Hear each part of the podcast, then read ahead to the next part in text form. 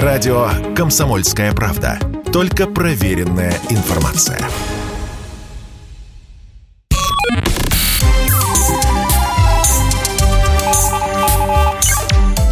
Передача данных.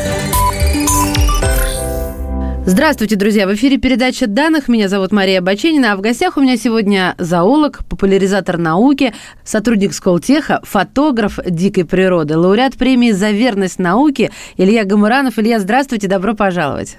Здравствуйте, здравствуйте.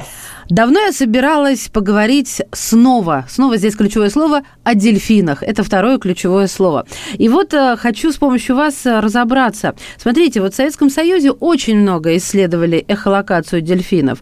Эхолокация – это язык дельфинов, чтобы сразу было понятно, или это нечто другое? А, скорее, эхолокация – это способ взаимодействия с миром у дельфинов.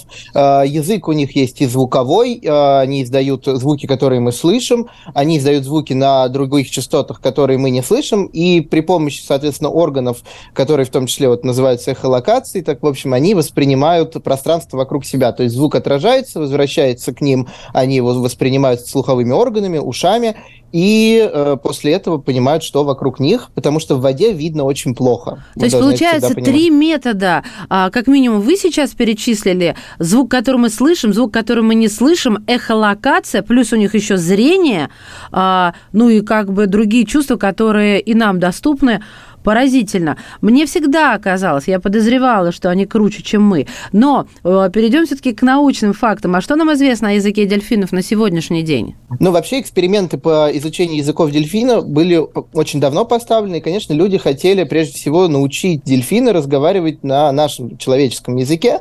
А, это прежде всего были английский язык, потому что занимался этим нейрофизиолог Джон Лили.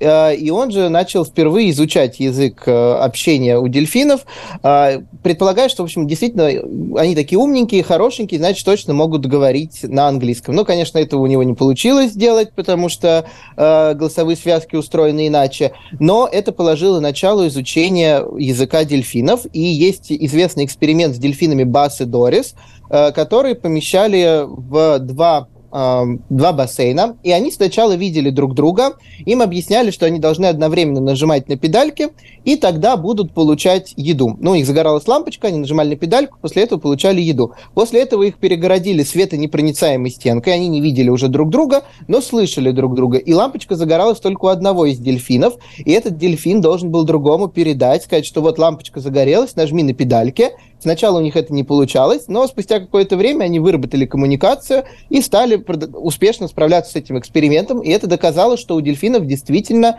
э, есть вот внутренний язык. Сегодня мы знаем, что язык очень-очень развитый. Там есть и отдельные слова, они складываются в фразы, фразы складываются в предложения, и даже у разных дельфинов есть диалекты. Ну, мы говорим тут все время про дельфина афалину, это самый распространенный дельфин. Вообще, конечно, дельфинов очень много разных видов, и многие из них очень плохо изучены. А мы можем выучить их язык? Ну, если они не могут наш, у нас-то связки такие, что мы можем и йодулем, и... А, вон, летучие мыши недавно было, вчера прочитала новость, что летучие мыши разговаривают как дес, деф металлисты. Ну, я забыла там какое-то название специализированное, я небольшая поклонница этого жанра. Но вот к чему я веду? К тому, что мы-то можем. Пробовали?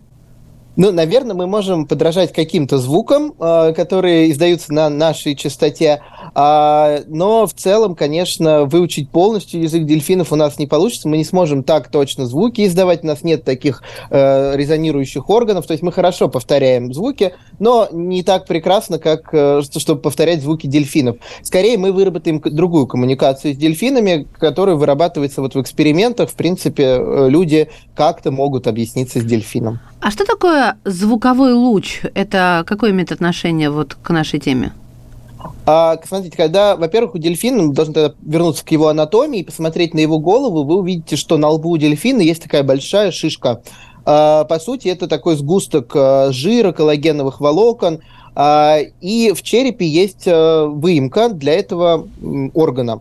А, и когда дельфин издает звук, этот звук концентрируется и расходится не как у нас просто по пространству э, во все стороны, а концентрируется в, одно, в одном направлении. Такой получается луч, которым фактически дельфин сканирует окружающее пространство вокруг себя, но это помогает доносить звук на гораздо большее расстояние, например, для общения со своими сородичами, которые могут быть на расстоянии нескольких там сотен метров сотен метров, да, то есть да. вот такое расстояние.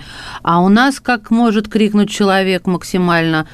Ну, да, тоже несколько сотен метров, но тут все зависит от количества, но... сколько это сотен.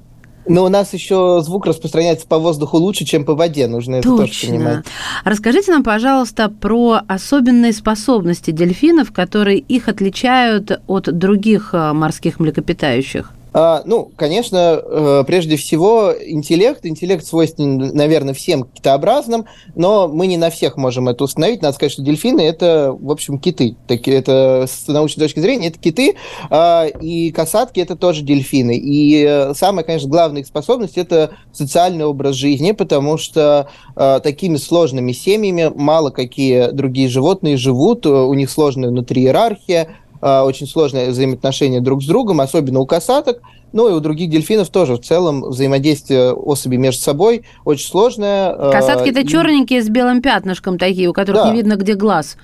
Черные с белым пятнышком, угу. да, и они живут большими семьями, у них есть самка-матриарх, э, рядом с ней плавают ее дочери и все ее сыновья. Если самка-матриарх погибает, семья распадается э, на количество дочерей, соответственно. А сыновья чаще всего вообще погибают, и самка-матриарх живет очень долго, порядка 90 лет, и размножается она где-то до 40, то есть с 18 до 40, как люди.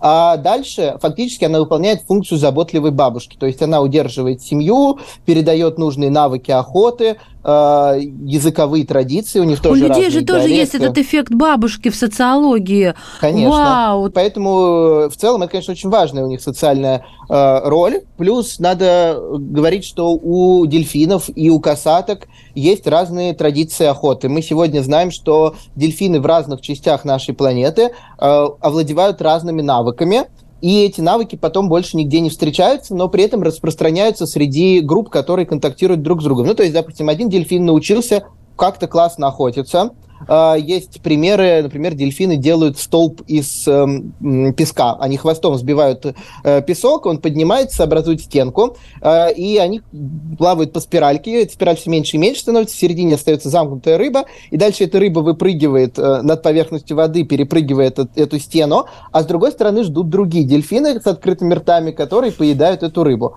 Ну и, соответственно, потом они меняются ролями, и это делают дельфины только в одной части планеты. Другие так делать не умеют. В некоторых местах дельфины научились охотиться вместе с людьми. Это тоже уникальный пример, когда два разных вида и даже такие вот вообще разные организмы научились взаимодействовать. Мы знаем, что это произошло порядка там, 200 лет назад.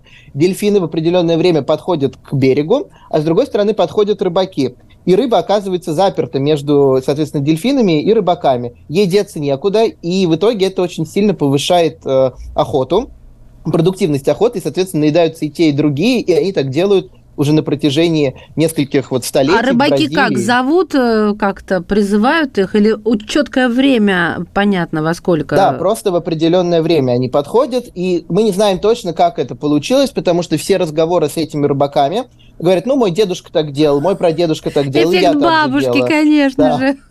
Вот. И дельфин, дельфины, видимо, также передают это внутри себя, что вот нужно подойти в это время. То есть они все обучаются этому, но дельфины в других частях планеты делать так не умеют. Класс. Но а, мы с вами уже упомянули, что дельфины могут общаться друг с другом на больших расстояниях и даже корректировать свои действия. Вот по поводу корректировки. То есть что такое большое расстояние? Это первая часть вопроса. И что подразумевает под собой корректировка на примере каком-нибудь?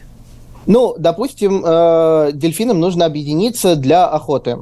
Соответственно, нужно как-то собраться в группу. И опять же, если ты находишься за стеной песка, тебе нужно как-то коммуницировать с своими сородичами, поэтому вот они для этого используют звуки. Звуки передаются на расстоянии, как я уже сказал, несколько э, сотен, но это там 200-300, может быть больше, это тоже зависит от воды, от э, мутности воды, от многих факторов, и они так, э, собственно, координируют охоту. Э, еще э, дельфины могут использовать звуковую коммуникацию в половом поведении, тут тоже очень много интересного. Э, иерархия э, у них есть самка, а есть э, много самцов. И самцы... Счастливая женщина, того, извините, вклинилась. И самцы объединяются в группу где-то из трех особей. Это как бы такая первая группа. А, а чтобы воевать с другими самцами, которые тоже хотят спариться с этой самкой.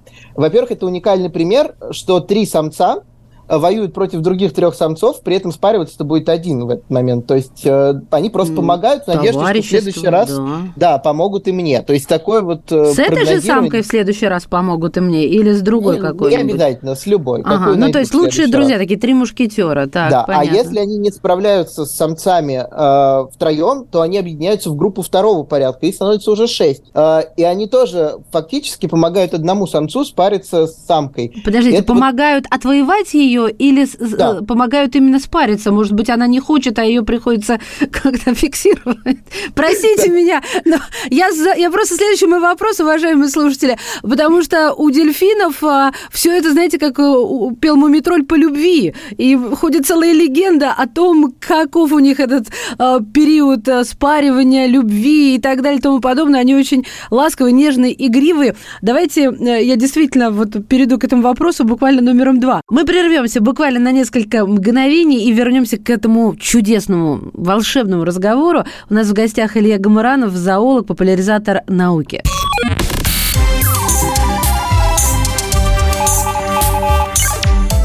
Передача данных. И снова здравствуйте. Это передача данных. У микрофона Мария Баченина. Говорим о дельфинах. И мне кажется, этим все сказано. В гостях у нас зоолог, популяризатор науки, сотрудник Сколтеха, фотограф дикой природы, лауреат премии за верность науке Илья Гамаранов. Илья, вот скажите, пожалуйста, так все-таки, соответственно, вот они с, с, объединяются в группы побольше, чтобы все-таки отвоевать вот эту заветную самку? Чтобы прогнать других самцов и не дать им спариться с этой самкой. Самка в этот момент э, не участвует в этой драке, она, она отдыхает, говорит, наблюдает. Да. Прелесть какая, мне нравится. Итак, Илья, самый главный вопрос, но без пошлости, я серьезно. Действительно ли э, дельфины понимают толка в любви, в любовных играх, в ухаживаниях? И действительно они это делают не только ради размножения, но и ради удовольствия? На этот вопрос однозначно ответить сложно, но мы знаем много примеров э, того, что дельфины, во-первых, занимаются любовью э, не всегда для того, чтобы продолжить род. Во-первых, мы можем наблюдать среди самцов, э, когда самцы фактически удовлетворяют сами себя, будем честны. То есть э, как? просто потираясь о какие-то предметы, избиваясь телом. Но, э, в принципе, как делают это люди, будем тоже честны, все делают э, это так же. Дельфины, поскольку мозг большой, э, очень развитый, наверняка испытывают тоже эмоции очень похожие. То есть им это приятно, им доставляет это удовольствие. Часто у них спаривание бывает очень коротким, и явно оно нужно не для спаривания. То есть просто в момент самец подплыл к самке, они спарились за несколько там секунд, и на этом все кончилось. Скорее всего, не для размножения. И еще недавнее исследование, э, мы очень мало знаем, на самом деле, про анатомию дельфинов, э, и поскольку сейчас мы не можем отлавливать и вскрывать живых дельфинов, это, в общем, запрещено, поскольку животные очень умные, э, делают это на умерших, которых находят на берегах выброшенных. И вот э, ученые вскрыли 11 дельфинов и обнаружили в половых путях самки орган, который очень похож на клитор. Это тоже такая ткань, которая пропитана кровеносными сосудами. Она располагается очень быстро ко входу, соответственно, в половые пути. И, скорее всего, во время полового акта она тоже стимулируется и доставляет самке удовольствие. При этом ученые делают предположение, что самка всегда получает удовольствие, поскольку э, клитор расположен внутри путей, э, а не снаружи. То есть э, там контакт всегда происходит. Фактически аналогичный орган с нами. Получается, главная загадка дельфина – это мозг, потому что все то, что вы сейчас проговорили, всему причиной мозг, а точнее его размер. Верно я говорю? Да, мозг у дельфинов очень большой, он весит где-то килограмм 700, наш кило 400, то есть мы можем представить, что он сильно больше. У них очень э, крупный мозг относительно тела, гораздо крупнее, допустим, чем у шимпанзе. Не такой крупный, как у нас, но э, относительно тела все-таки очень большой в животном мире. Э, и у него, он очень сложно устроен, прежде всего устроены сложно его доли, и сложно устроена кора головного мозга, которая как раз и отвечает в основном за интеллектуальную деятельность. Она гораздо более извилистая, э, чем наша с вами она больше по площади, и еще огромный мозжечок. Но мозжечок мы знаем зачем, это движение в трехмерной среде, Э, потому что двигаться в воде гораздо сложнее, чем ходить ногами по земле. Вот, ну и кора огромная, которая действительно явно занята чем-то не просто Не просто охотой, так она размеры такими. Так она, да. Илья, скажите, у вас приходил на ум вопрос, а почему мы вершина эволюции, а не дельфины? А, потому что, наверное, мы решили так сами для себя. Мы же не спросили у дельфинов. Может быть, они себя считают так же. А, и э, в целом им не нужно вырабатывать культуру, не нужно вырабатывать коммуникацию, потому что им и так хорошо. Мы видим, что они существуют достаточно долго а, и в целом не сильно меняются. То есть э, у них своя, может быть, цивилизация, надо их спросить. Да, про цивилизацию было бы интересно. А вообще, насколько глубоко мы продвинулись в изучении цивилизации дельфинов? А могут ли быть какие-то удивительные еще открытия, как вы считаете? А, безусловно, да. Мы на самом деле про всех китообразных знаем крайне мало, потому что животные э, скрыты от нас, они живут в водоемах. Содержать их в условиях неволи очень тяжело, очень сложно, и мало кто себе может позволить. Если, условно, виварий с крысами есть практически у каждого университета, то, и вы даже дома можете содержать крыс, то дельфины содержать очень сложно, и только очень крупные университеты могут позволить себе дельфинарий, где дельфины живут в хороших, комфортных условиях. Ну и мы должны понимать, что поведение очень сильно меняется, э, когда мы дельфины изымаем из естественной среды обитания, поэтому я думаю, что открытий будет очень много в ближайшие э, годы. А правда говорят, что дельфины э, обладают невероятной способностью к самоисцелению? А, есть такие исследования, я тоже почитал, что э, говорят про это разные ученые, и действительно предполагают, что у дельфинов очень быстрая способность к регенерации, то есть кожа действительно заживает очень быстро, и вино этому, причина этому некоторые, несколько факторов. Во-первых, действительно клетки очень быстро, видимо, делятся. А, во-вторых, э, жировая ткань, э, жировая клетчатка, которая расположена под кожей, содержит антибиотические вещества, соответственно, это препятствует заражению. А, вот, и еще у дельфинов, видимо, происходит блокировка болевых ощущений. То есть мы знаем, что если животное сильно ранено, его поведение практически не меняется, э, очень сильно меняется, наоборот. А животное, если оно будет лежать, ждать, пока все заживет, дельфины так не поступают. Они, даже будучи очень сильно покусанными, продолжают вести активный образ жизни, видимо, потому что боль не сильно чувствуют. И еще есть предположение, что они умеют останавливать кровотечение, погружаясь на большую глубину, ну и, соответственно, так давление меняется. Просто, да, перестает течь. Я сижу вот вы меня видите, я надеюсь, мое лицо отображает то, насколько я уже хочу стать дельфином как минимум в следующей жизни. А скажите мне, пожалуйста, а, возвращаясь э, к, социал, к социальной стороне вопроса, ну вот размножение мы уже э, затронули, семья, иерархия, структура стаи. Вот вы сказали самка. Это и есть уже стая, вокруг которой все ее дочери и сыновья, и которая, если погибнет, то будет распад стаи. Или стая это гораздо больше, это несколько семей? Ну, у касаток это вот стая, это семья, это группа, которыми они живут. То есть э, семьи объединяются иногда в кланы, но это не связано. Они то есть не живут вместе, они просто существуют в соседних, ну, близких да, областях, как мы бы жили в, ряд, в соседних квартирах, в принципе. Поселок такой. Да, да. А, вот, а, но у других дельфинов не такая выраженная семейная структура. Если мы возьмем и афалин, или вообще других каких-нибудь, э, есть речные дельфины амазонские, многие из них живут одиночно или небольшими группами, просто потому что так удобно, и это никакой вот иерархии такой нету. А Афалина с касаткой, они могут понять друг друга? А, думаю, что нет, это очень а, все-таки разные. Мы с шимпанзе, э, ну, наверное, какие-то общие, может быть, сигналы опасности, если так предположить, наверное, можем, но данных э, таких нету, поэтому это такая спекуляция на тему. А, вот, ну, как мы с шимпанзе или как мы с орангутаном, наверное, какие-то действия мы можем понять, а все остальное вряд ли. А вот по поводу спят, я думаю, мне слушатели не проспят, не проспят, не простят, если я не спрошу. Правильно это, что они половину мозга выключают, а половина у них э, бодрствует? Э, поскольку дельфины – это млекопитающие, которые, в общем, вернулись назад в воду, э, они должны дышать атмосферным кислородом, они должны постоянно всплывать, и делают они это довольно часто. Дыхание у них не такое, как у нас, ну, в смысле, у них нот с ртом не связан, как у нас. У них дыхательное отверстие находится сверху, это дыхало. У дельфинов, если у афалин, это одно отверстие, бывают два. Э, и, в общем, все время приходится всплывать, подышать. И ночью это делать, понятно, тоже надо, или когда ты спишь. Поэтому приходится спать в движении.